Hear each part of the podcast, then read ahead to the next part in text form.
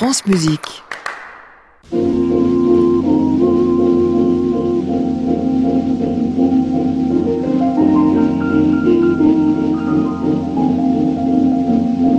tout le jour, toute la nuit.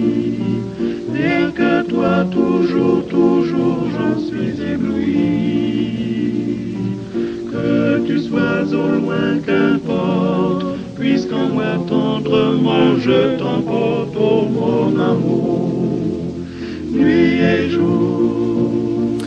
Bonsoir à tous et bienvenue dans le Classic Club sur France Musique. Ravi de vous retrouver en direct depuis l'hôtel Bedford à Paris, au 17 rue de l'Arcade, avec le directeur de l'établissement qui est là avec nous et qui est en train de prendre un petit rafraîchissement sans alcool. Bien évidemment, personne ne boit d'alcool à l'hôtel Bedford. Un Mozart à trous, c'est ce que nous allons euh, découvrir ce soir avec Laurent Sekilbé pour une sorte de Mozart Experience. C'est un requiem euh, non complété, juste ce que Mozart a écrit. Ah bah oui, on va entendre ça dans quelques jours. Elle nous en causera en première partie d'émission. On aura un petit peu auparavant parlé aussi de Beethoven. Un Beethoven pas absolument génial, mais tout à fait pur jus.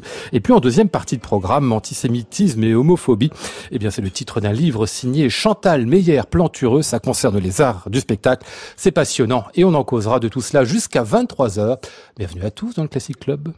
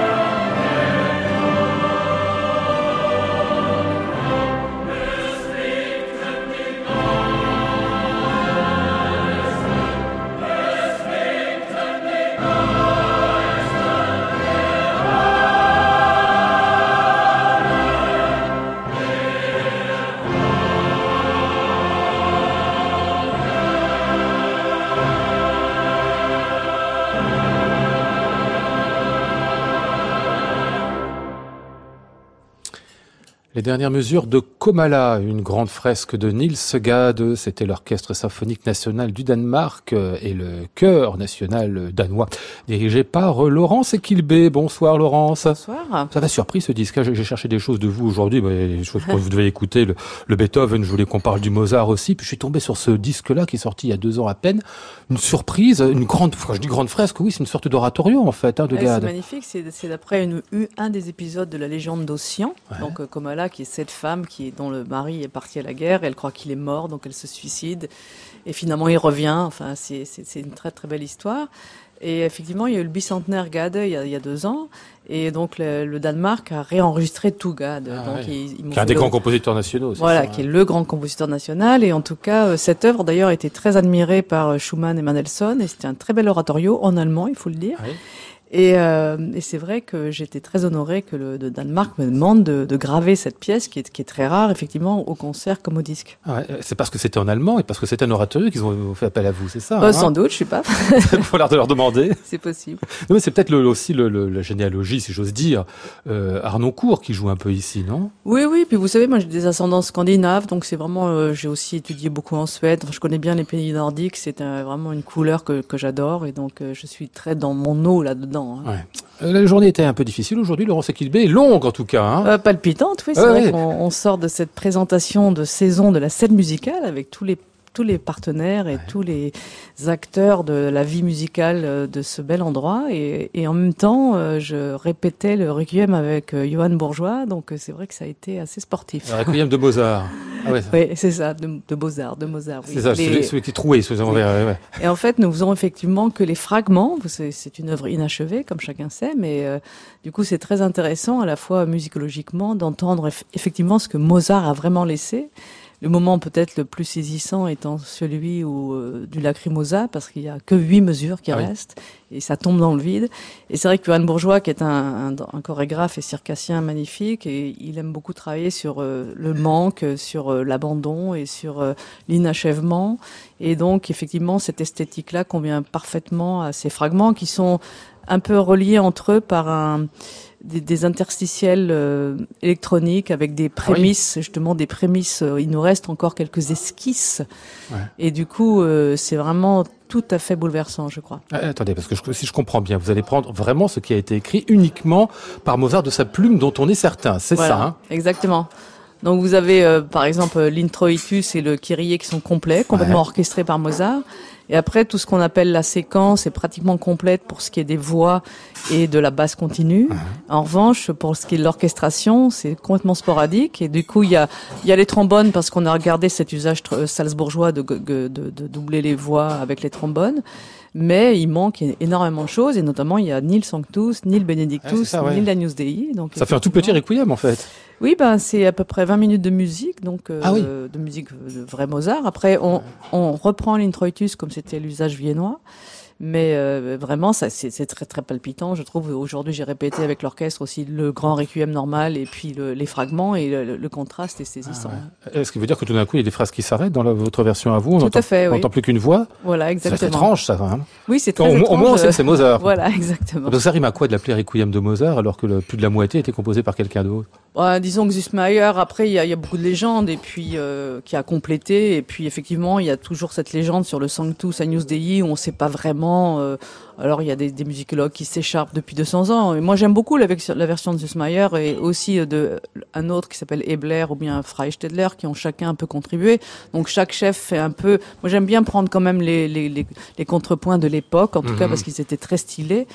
Et cette, cette, cette, version résiste depuis 200 ans, donc c'est pas non plus par hasard. Ouais, ouais, c'est une doute. très belle version. Hein. Il s'agit mmh. pas. D'ailleurs, je vais la donner cet été dans plusieurs festivals, mais mais je trouve, euh, on voulait faire ce requiem avec Johan Bourgeois, et euh, tout d'un coup, on, on s'est dit que c'était peut-être un peu illustratif de tout traiter tel quel, et qu'il fallait peut-être euh, se poser la question d'utiliser les fragments. Mmh. Et on est vite arrivé à cette conclusion que c'était très intéressant de les, de les montrer au, mmh. au, public. Et lui, il est plasticien, c'est ça, Johan Bourgeois? Enfin, pas il seulement, est, mais... Il est chorégraphe, en fait, ouais. à la base. À la, à la base, c'est un, un, artiste de cirque, c'est d'ailleurs comme ça qu'il se décrit.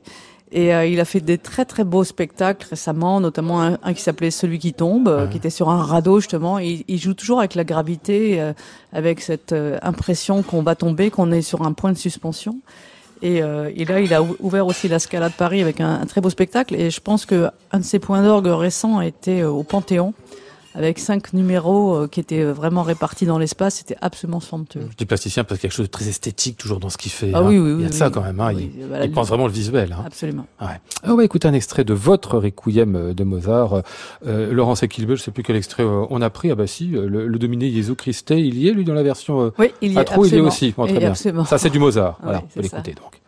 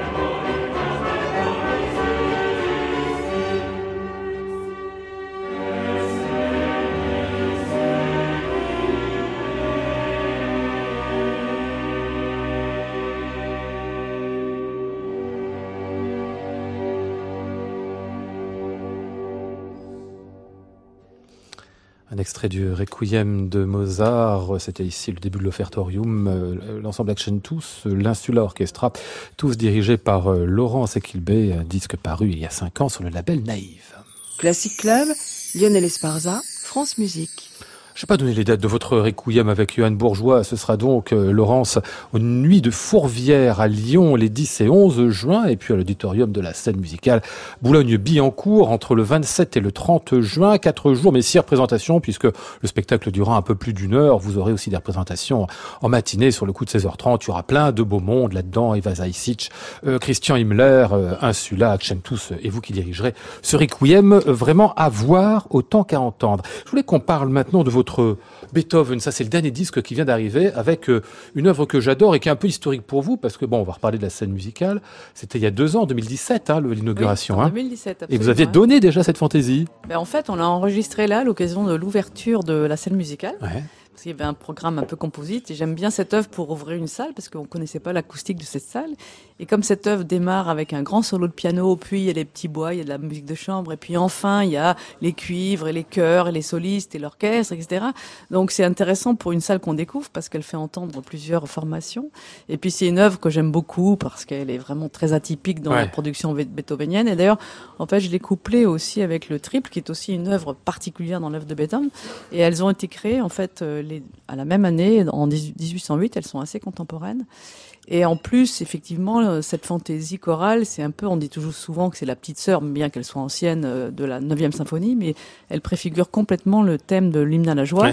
Et c'est aussi encore des valeurs beethoveniennes que les arts rassemblent les humains. Et c'est un très beau poème qui, qui est parallèle à celui de Schiller, qui est encore euh, supérieur, je pense. Mais en tout cas, c'est une œuvre euh, pour laquelle j'ai une affection particulière. Et Bertrand Chamaillou fait un magnifique pianiste dans cette œuvre-là. Euh, c'est d'ailleurs les artistes de l'inauguration il y a deux ans. C'était même, c'était un, un, live. En fait, on l'a enregistré en, live, tout à fait. Ah ouais. alors, je donne la date comme elle est importante de la création de cette fantaisie de Beethoven le 22 décembre 1808, parce que c'est le moment où aussi, le même concert, ont été créés les cinquième et sixième symphonies, une sorte de grand concert événement, festival Beethoven. On n'imagine pas en fait qu'un concert pouvait être aussi long avec autant de, pièces dedans. Oui, ça c'est. Vous avez raison de, parler de ce concert parce que c'est un concert mythique, euh, concert de l'Académie, et euh, d'ailleurs il va être redonné à la Philharmonie de Paris euh, l'année prochaine avec donc Philippe Jordan et le Wiener Symphoniker. Il y aura Accentus aussi dedans, mais alors ils le font à, 16h30 et à 20h30 quoi. Ils le scindent en deux pour si les gens veulent le prendre en, entier, mais c'est vrai que c'est incroyable d'avoir dans ce concert créé autant de chefs-d'œuvre. Mhm. Est-ce que c'est vraiment un chef-d'œuvre la fantaisie C'est un petit peu juste en dessous du chef-d'œuvre. Moi, j'adore cette pièce-là, mais faut reconnaître quand même quand on compare à la à l'Ode à la joie, c'est un peu non? Bah, écoutez, moi, je trouve qu'il y a un jaillissement fantastique, une juvénilité, et puis une vraiment quelque chose, une ardeur et, et quelque chose de complètement évident et universel. D'ailleurs, Beethoven, c'est pour ça que j'adore ce compositeur, c'est qu'il a créé un nombre de mélodies universelles euh, incroyables. Et on sent déjà effectivement poindre à la neuvième, mais euh, c'est en quelque sorte la matrice. Ouais, ouais, Avec cette idée, en plus, pareil, du thème qui se qui se cherche, hein, comme on l'a dans le dernier mouvement de la neuvième symphonie, parce qu'il trouve pas son thème tout de suite. On a l'impression qu'il va, va, le chercher dans l'improvisation, au piano, ailleurs. Non, puis ce que j'aime bien aussi, c'est ce, ce, côté rhapsodique, c'est-à-dire ce monologue de l'artiste, hein, comme on dit de l'improvisation souvent. Et euh, la forme là, est, est fantastique parce qu'effectivement, chaque épisode a un suspense et amène le suivant, et jusqu'à cette apothéose effectivement euh, pratiquement euh, comme un hymne à la fin. C'est fantastique. Hein. Pourquoi vous jouez tellement Beethoven en ce moment, Laurence? Écoutez, en vous avez le droit d'aimer, il n'y a pas de problème. Hein. D'abord, en tant que chef, j'adore ce, ce, ce compositeur. Ça, c'est il y a une telle urgence euh, et des valeurs tellement profondes que j'aime beaucoup le, diriger. Et puis l'orchestre est très écrit. On, on, a fait notamment la, à double orchestre la cinquième de Beethoven récemment, qui va faire l'objet d'ailleurs d'un 360 degrés euh, immersif. Euh, et c'est fantastique de ce compositeur comment il écrit pour l'orchestre. Et effectivement, il y a son anniversaire en 2020, en décembre 2020. Euh, donc c'est 250 ans de, de, naissance. Et nous, on a commencé en deux, euh, donc euh, deux ans avant.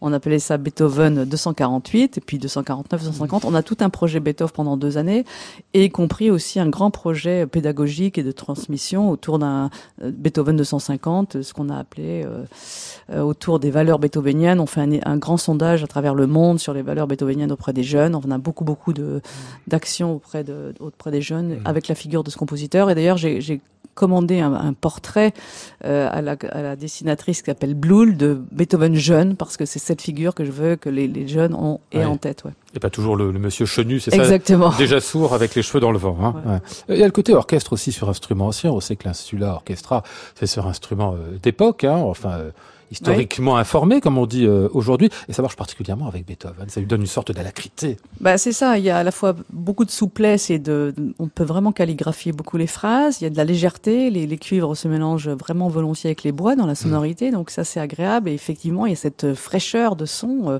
qui parfois fait un peu fragile, mais euh, qui donne aussi ce dynamisme qu'on peut vraiment apprécier. Et notamment, en fait, j'avais choisi ces œuvres parce qu'il y a très peu d'enregistrements sur instruments d'époque justement, mmh. et notamment le, le triple concerto et alors là, on a fait une petite entorse parce qu'on a pris un piano un tout petit peu plus tardif. C'est un très très joli Pleyel, un des premiers Pleyel, donc un des premiers euh, pianos euh, à, double échappement, moderne si on peut dire. Donc un tout petit peu plus ancien que les Conrad, euh, Conrad Graf qu'on peut utiliser, que j'ai déjà utilisé, mais c'est vrai que dans ces grandes salles aujourd'hui, c'est des pianos qui fonctionnent pas très bien, et parce que dès, dès qu'on est au-delà de 15 mètres, on perd leur timbre, et du coup on, on ne goûte pas leur timbre. Et on avait, c'est pour ça qu'on avait choisi de ce très très beau piano que j'avais déjà utilisé avec Nicolas Angelich pour les concertos 4 et 5. Voilà, et donc c'est le même piano qui est dans la fantaisie et dans le triple concerto qui est cette fois-ci joué par David Gadouche.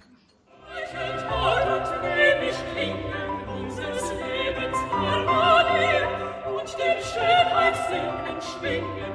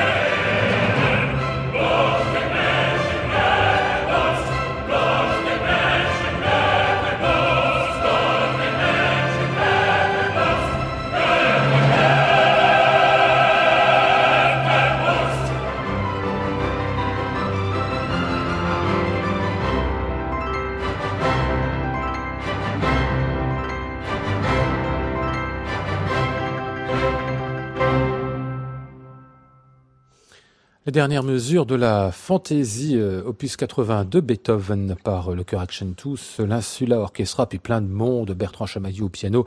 Il y avait parmi le, la distribution vocale Sandrine Pio, Annick Morel, Stanislas de Barberac, Florian Sampé.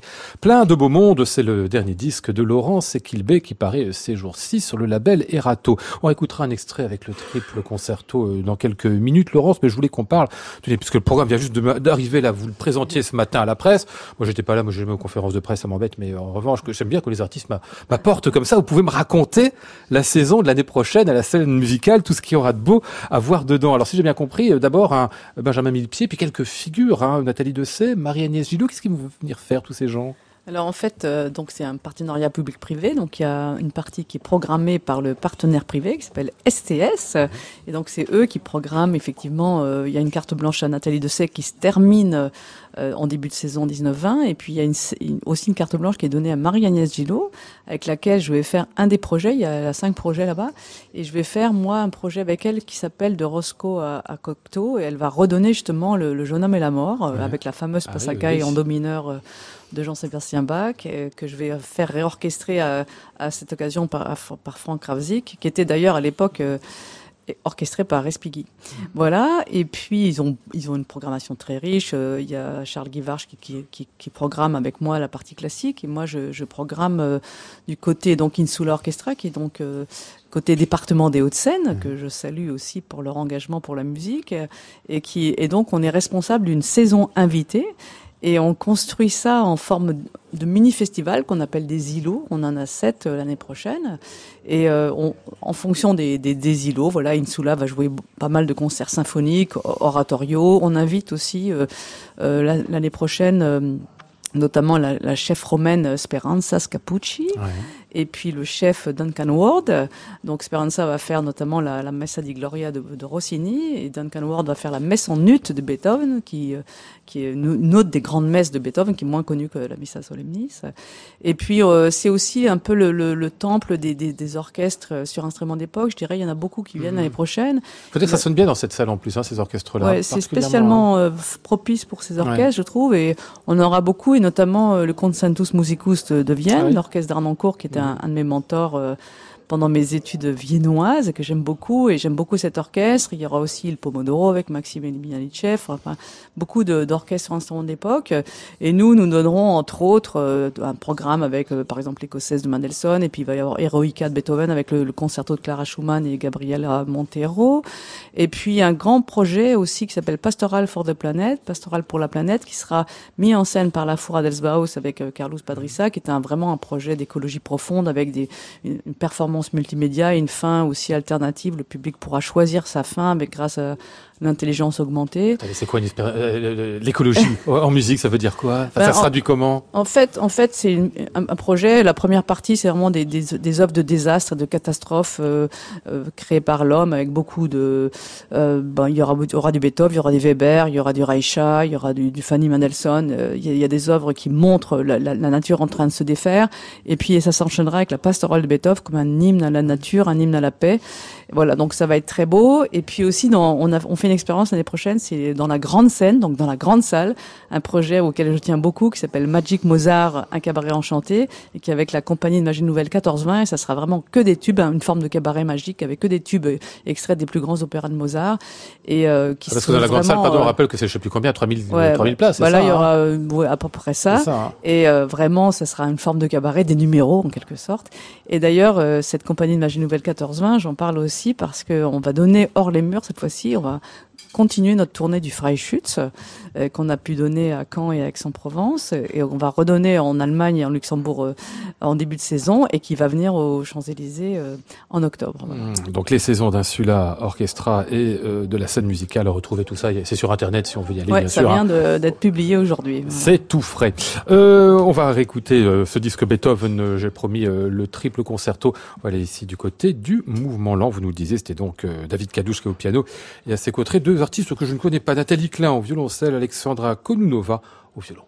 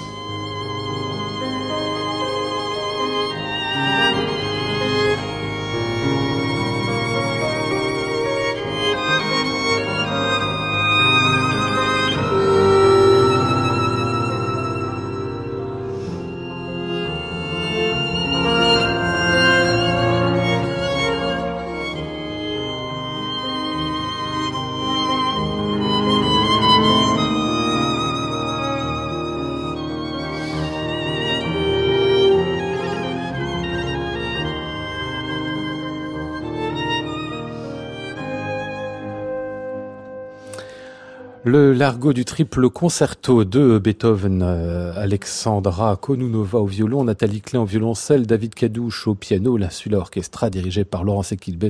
Le disque vient de paraître chez Erato. Qu'est-ce que vous me racontez en, couverture, Laurence? C'est quoi le, la, silhouette beethovenienne, c'est ça? Ça fait un peu le, un diptyque avec l'autre Beethoven qui était donc ce dessin de Blue. Là, c'est un jeune ah dessinateur qui s'appelle Guillaume Caro qui a dessiné le profil de Beethoven, mais quand on voit ce profil, il y en a un autre qui se cache beaucoup plus jeune derrière. Vous allez faire plein de choses évidemment pour Beethoven 2020 vous aussi, hein ah bah Parce que vous avez raconté tout à l'heure déjà et puis là. Bah, en fait, on, on, va faire aussi un double orchestre sur la 9e avec Académie Feralte Musique de Berlin. Ça, ça sera euh, dans la saison 2021, euh, mais euh, donc pour le vrai anniversaire aussi avec double chœur avec Accentus et le NDR de Hambourg, avec une, hmm. vraiment une, une, grande 9e.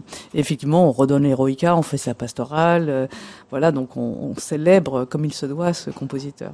Une dernière question, Laurence Equilbé.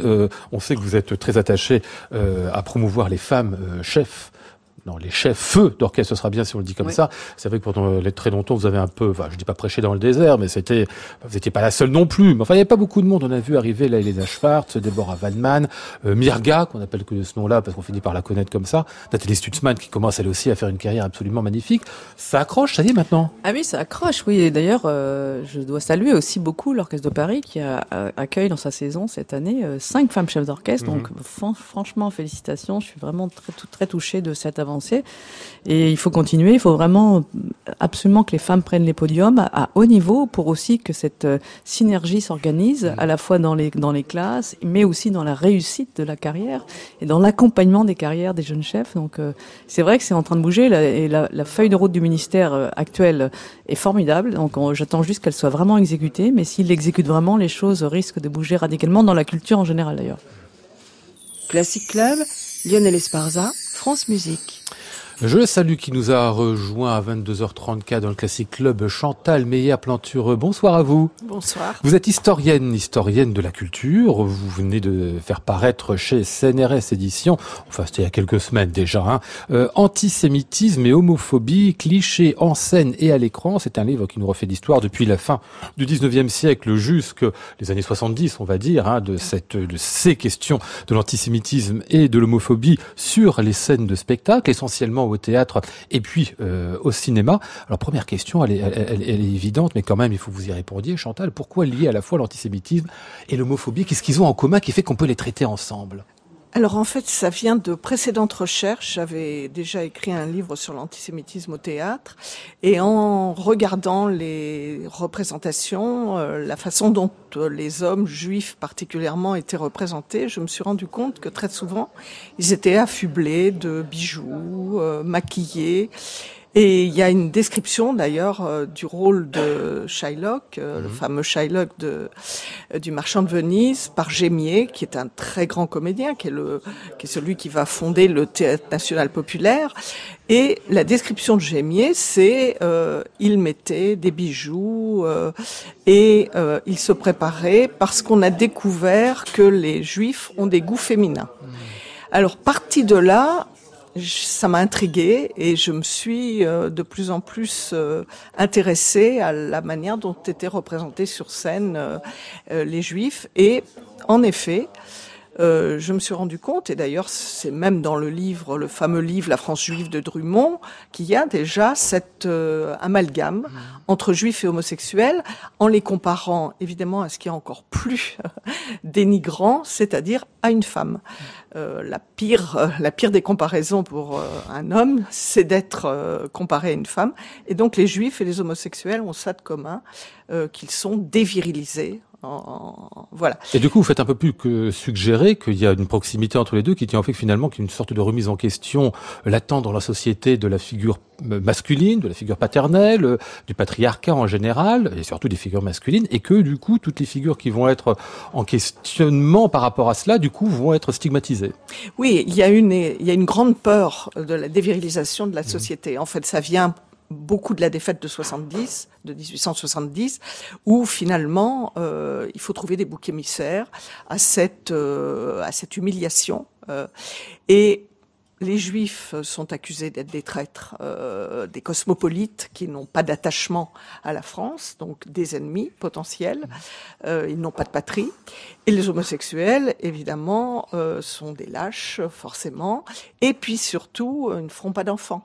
Et on est dans les périodes où Faut peupler la France. voilà, peupler la France et puis en faire des soldats surtout. Et Hmm. donc, euh, il y a cette idée comme ça que euh, que ces deux catégories, ces deux minorités sont néfastes euh, à la grandeur de la France.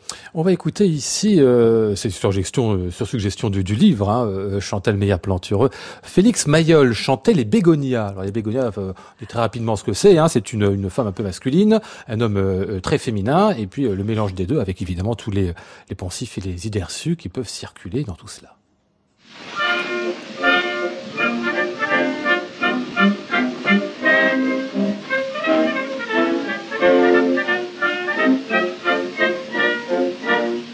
Sur votre passage, vous les avez vus, je gage. Elle et lui, c'est un gentil petit ménage.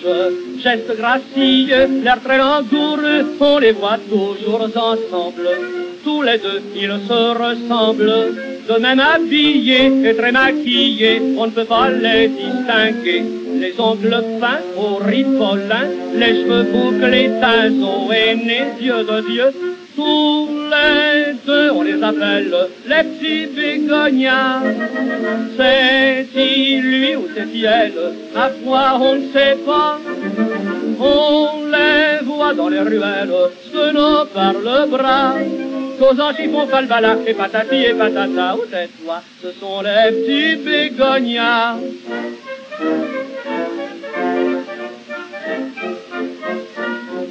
Ils ont deux taille fine, au talon à leurs bottines. Le garçon a les allures féminines, la fille graino a l'air d'un garçon, leur très petite nature. Contente de peu de nourriture, un peu de lolo, beaucoup de coco, qui leur fait le ciboulot. Et quand on leur dit des gros mots, tout de suite ils vous tournent le dos. Tous les on les appelle les petits bégonias. C'est-il lui ou c'est-il elle? Ma foi, on ne sait pas. Le garçon porte l'ombrelle, il est délicat. Et pour compenser, n'est-ce pas, la canne, c'est elle qui l'a. Elle a la canne, oui, madame. Ce sont les petits bégonias.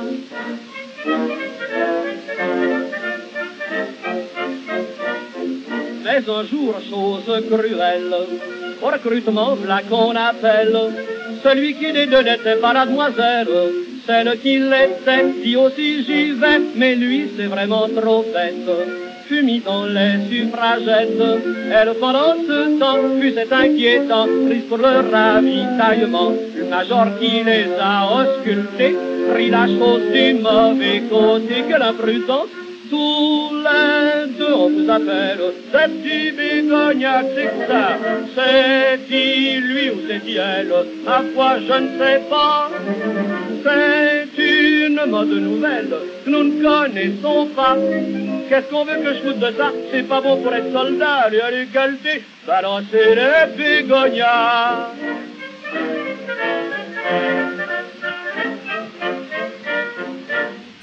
En effet, c'est tout ce que vous disiez, hein, c'est pas bon pour être soldat, hein, Voilà. les bégonias.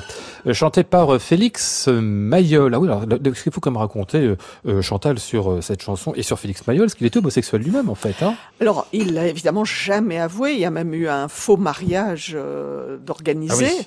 pour euh, jusqu'au bout. Il Ah, a avec toujours... Stinguette, c'est ça? Voilà, Ah, ça, exactement. oui, oui. Et il a toujours nié jusqu'au bout, euh, enfin, qu'il avait des penchants homosexuels. Alors, c'est euh, c'est un de ses amis qui a vendu la mèche à un moment. Et, mais lui, il l'a absolument jamais avoué. Mais il était quand même très efféminé dans la manière dont il se présentait, puis en, en jouant beaucoup, en plus. Voilà, euh, alors enfin, il a toujours parlé du second toujours, degré, Ouais. que bien sûr le rideau de scène était était un rideau brodé avec des, des muguets. Alors la référence aux fleurs est la référence homosexuelle par euh, par excellence. Euh, ça vient d'Oscar Wilde qui se promenait Ah avec oui.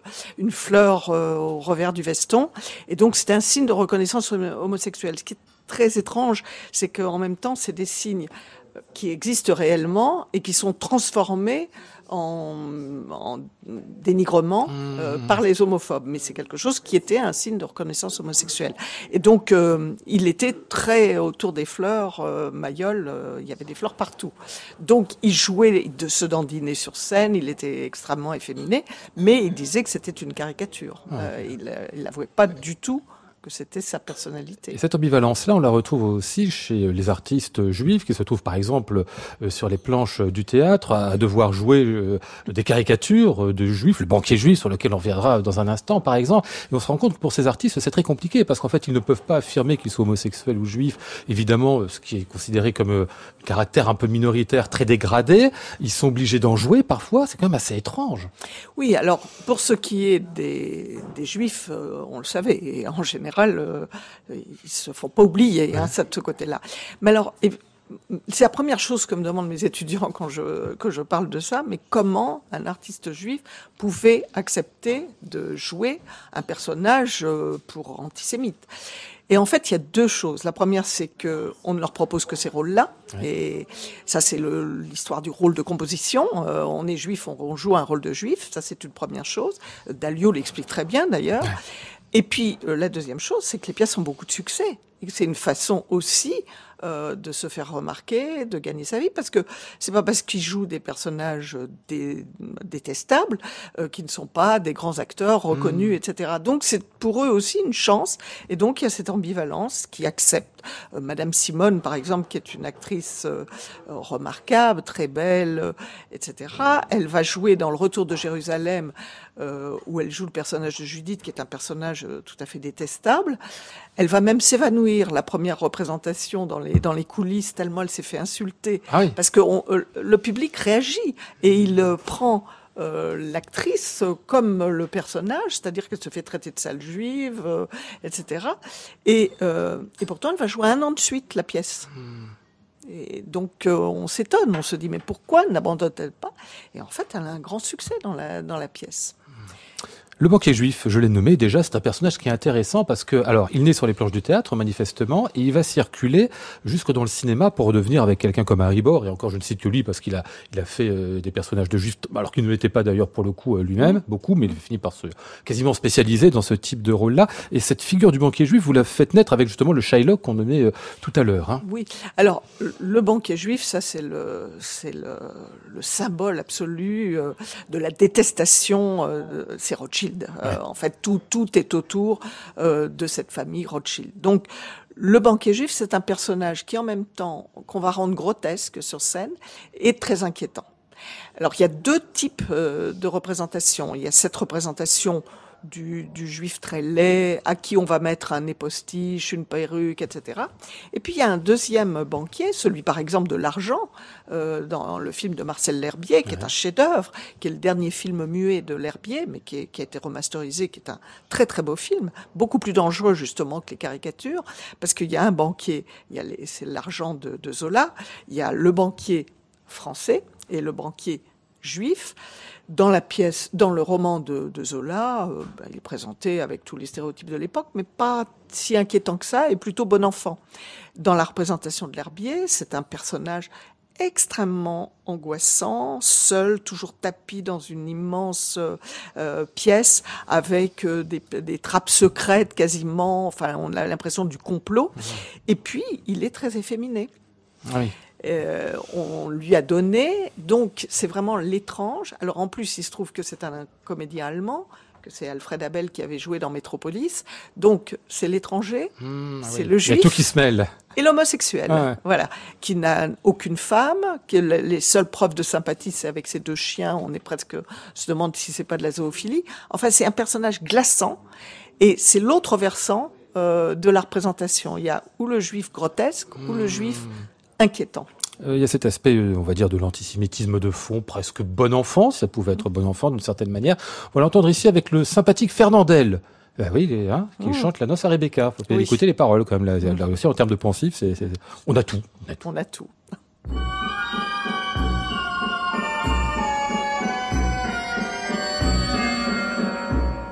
La fille de Monsieur Maillère, Rebecca s'est mariée avant-hier. Elle a épousé le fils Lévy, le marchand de robe du passage Brady. Il y avait la madame Pomoras, Bom, monsieur Schmout, monsieur Olimbom, l'oncle Schwart, la cousine Kaufmann et les onze frères Hartmann.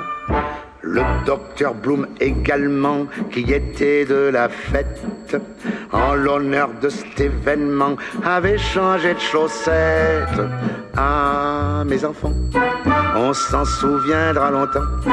Dans dix ans, on parlera encore de la noce à Rebecca.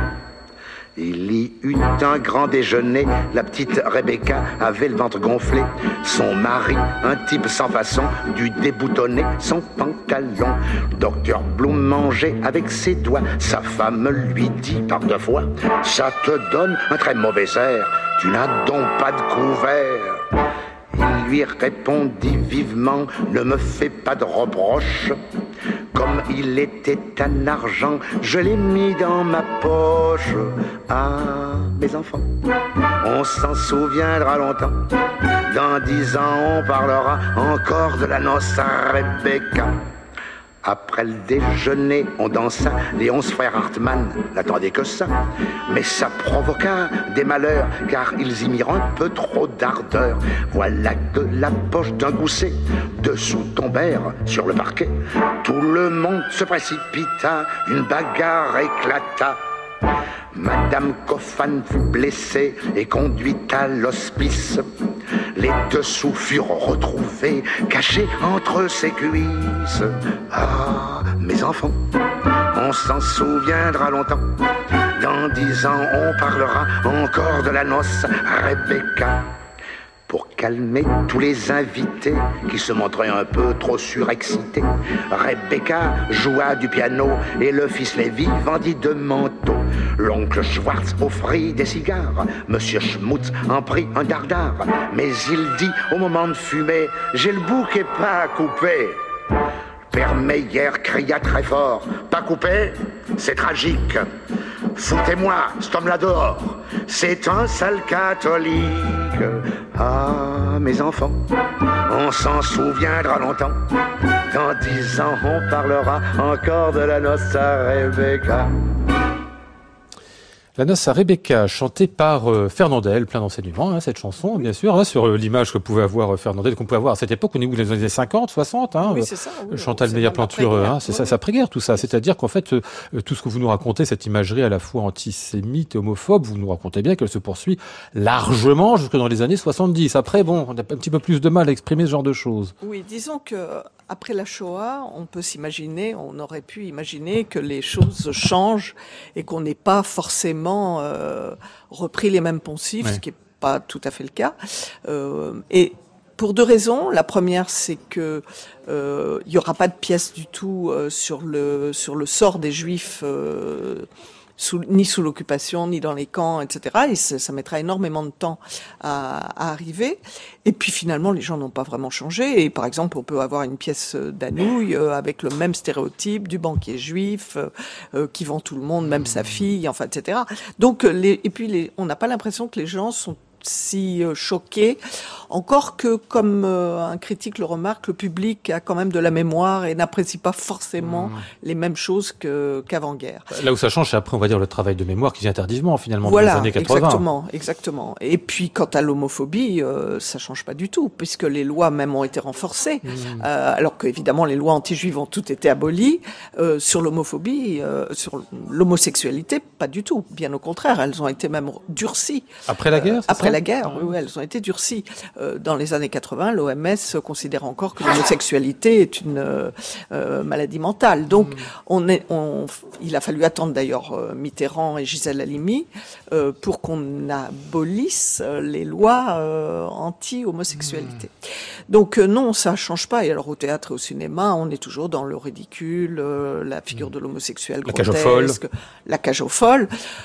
Alors bien sûr, la cage aux folles, c'est toujours pareil. C'est un duo de talents, euh, Poirot et Serrault, qui fait rire. Et d'ailleurs, euh, euh Patrice Chéreau le disait, disait euh, Serrault, c'est un acteur extraordinaire, etc. Mais la cage aux folles a été reprise euh, il y a très peu de temps euh, avec Clavier et puis Denis Bourdon, je sais plus Bourdon, je sais plus. Mhm. Et là, il y avait même pas l'excuse du talent. C'était vraiment de, du ridicule à l'état brut. Donc voilà. Une, question sur le théâtre et le cinéma, parce que c'est des espaces de représentation où a priori on se dit que la société euh, va faire miroiter tout ce qu'elle est en train de travailler, de penser, tout ce qui voilà, et entre autres des choses comme l'antisémitisme ou euh, l'homophobie. Mais on se rend bien compte à travers votre livre que c'est plus compliqué que ça, parce qu'en réalité, il se joue aussi sur ces scènes-là, que ce soit le théâtre ou le cinéma, mais tout aussi bien le roman ou l'opéra. Euh, il se joue en fait quelque chose de la manière dont se construisent les représentations en retour. Bien sûr. Alors c'est ça qui est terrible, c'est qu'en même temps, euh, la, le théâtre dans la fin du 19e, début du 20e, après ça perd euh, de son importance, c'est relayé par le cinéma, euh, montre l'état de la société et en même temps euh, induit des comportements. Et je pense aussi que l'acceptation de l'antisémitisme et de l'homophobie est totalement engendrée par les représentations culturelles. Euh, que ça soit en effet aujourd'hui, euh, ça serait plutôt le, la télévision, mais c'est beaucoup plus cadenassé. Hein, C'est mmh. beaucoup moins. C'est les réseaux sociaux qui ont pris ce, ce relais-là aujourd'hui. Mais voilà, c'est en même temps un miroir de la société et une façon de mitridatiser la société en lui induisant euh, un type de représentation.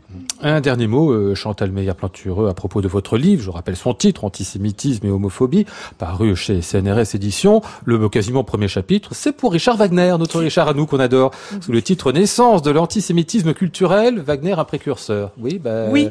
Le de vous de vous raconter, c'est oui, bon, enfin ça va dans la suite de ce que nous a déjà dit euh, Jean-Jacques Natiez, mais là vous le mettez en fait, dans cette euh, dans cette généalogie euh, de l'antisémitisme. Oui, parce que parce que je pense que d'abord il y a eu beaucoup de relations avec la France, et puis le fait qu'il ait admiré Meyerbeer et ouais. Alevi qui l'ont beaucoup aidé, et qui ensuite il va, il, va, totalement se retourner contre eux comme s'il voulait absolument se détacher des aides qu'il a eues, mais il a beaucoup aussi été repris comme euh, modèle dans la société française culturelle. Ah Et quelqu'un comme euh, Édouard Drummond, euh, Mirbeau, ensuite, vont beaucoup se référer aussi. Justifier en partie l'antisémitisme à travers les écrits de, de, Wagner.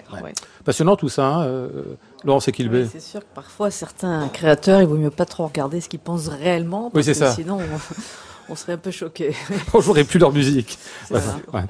Alors, on va fermer cette émission avec un extrait d'un, euh, du beau disque que vous nous avez donné il y a, un an ou deux. Euh, Laurence, c'était autour de quelques transcriptions de Franz Schubert.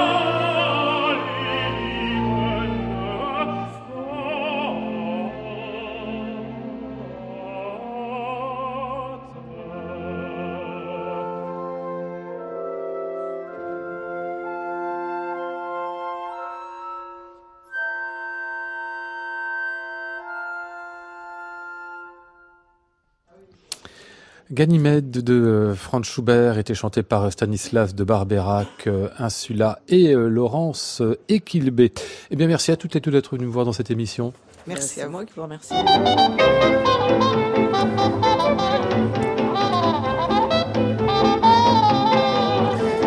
Nous étions ce soir avec Maud Nourri, Flora Sternadel, Gilles Blanchard, Laurent Mecchetti et Christian Larondès. Voici le ciel peuplé de ces moutons blancs. Voici la mer troublée, spectacle troublant. Je vous retrouve demain jeudi. Nous parlerons de création et de musique d'aujourd'hui avec Vanessa Wagner, Franck Madeleiner et deux artistes de l'ensemble moderne. J'entends la ville qui me dit bonsoir et moi sur le quai de la gare, je dis de mon mieux des mots d'adieu.